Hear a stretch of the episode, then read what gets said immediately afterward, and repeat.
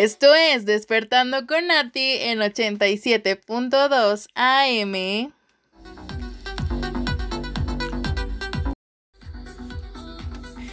Hola, muy buenos días, mis queridos radio escuchas. ¿Qué tal pinta su inicio de semana? ¿Cómo les fue con los antojitos mexicanos? Déjenme decirles que yo súper empachada del pozole, pero aquí estamos otro día más. Súper contenta de poder compartir este su espacio creativo y lleno de historia. Bienvenidos y comenzamos.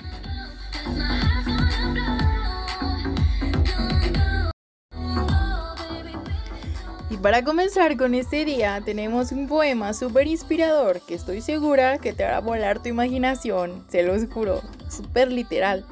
El hombre imaginario a cargo de Nicanor Parra. El hombre imaginario vive en una mansión imaginaria, rodeada de árboles imaginarios, a la orilla de un río imaginario. De los muros que son imaginarios, penden antiguos cuadros imaginarios irreparables grietas imaginarias que representan hechos imaginarios ocurridos en mundos imaginarios.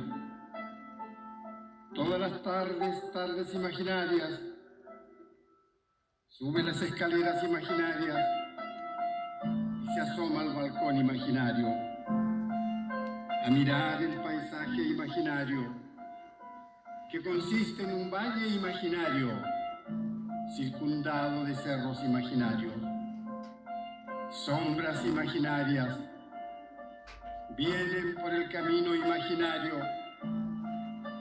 entonando canciones imaginarias a la muerte del sol imaginario.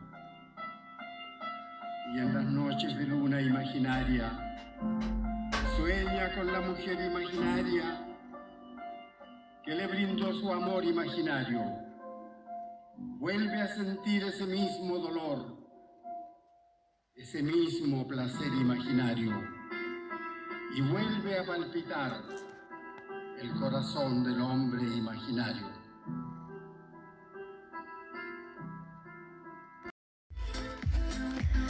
¿Cómo lo vieron? Súper inspirador, ¿no? Lo sé, lo sé, se los dije. Ahora, Queremos hacer esto súper dinámico. Entonces quiero que por favor me manden un video. Sí, un video a nuestro WhatsApp 5536 8590 62, recitando el poema que acabamos de escuchar. Este será de manera creativa. El más inspirador se llevará un kit de dibujo Premiere que incluye acuarelas Pro para que, para que pintes inspirándote escuchando tus poemas y contenido favorito.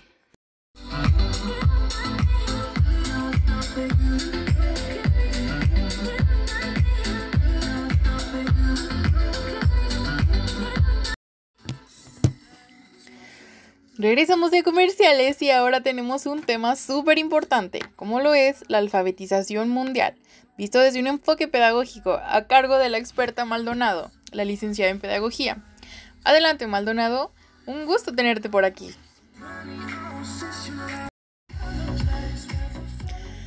Hola, muchas gracias por permitirme estar en este tu espacio.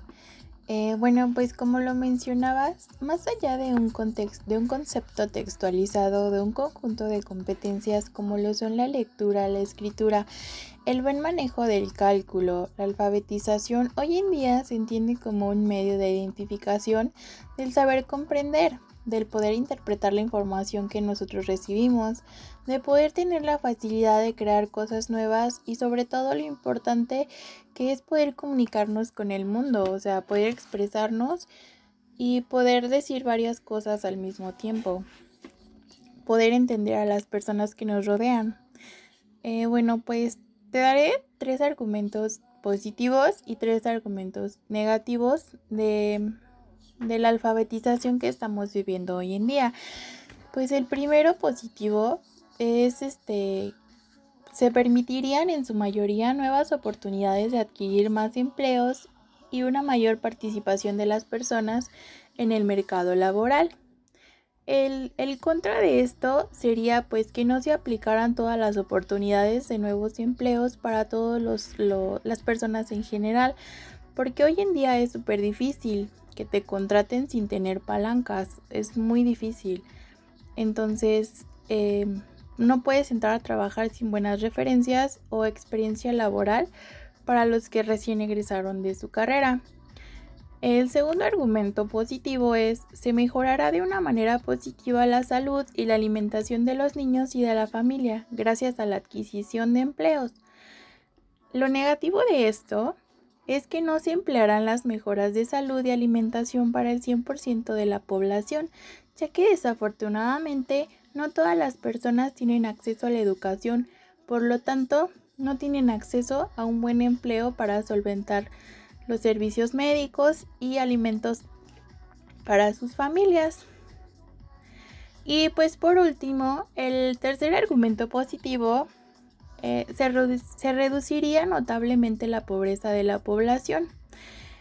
Aquí lo negativo sería que la población perteneciente a la pobreza extrema elegirían laborar en trabajos pocos favorables y sin beneficios antes de estudiar para mejorar ya que les es más fácil trabajar desde chicos y aportar un poco de dinero a sus casas que el hecho de ir a la escuela y esperar a que sus familias los apoyen porque no tienen el recurso.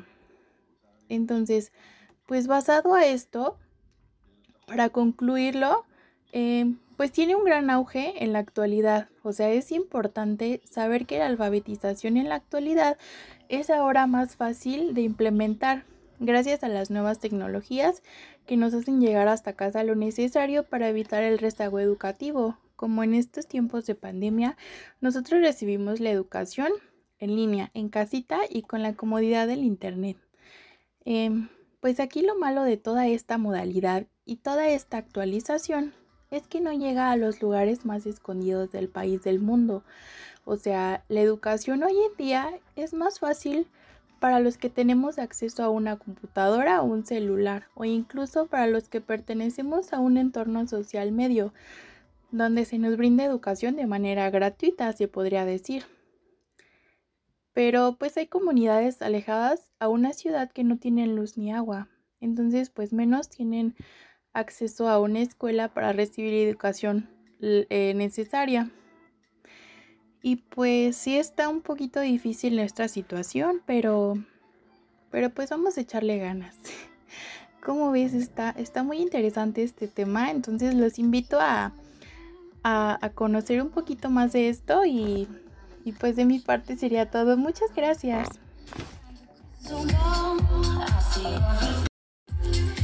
Muchas gracias Maldonado por tu excelente información y pues hay que actualizarnos como bien lo dijiste. Y bueno pues para terminar aquí les dejo esta hermosa frase de Herbert Spencer. Y dice,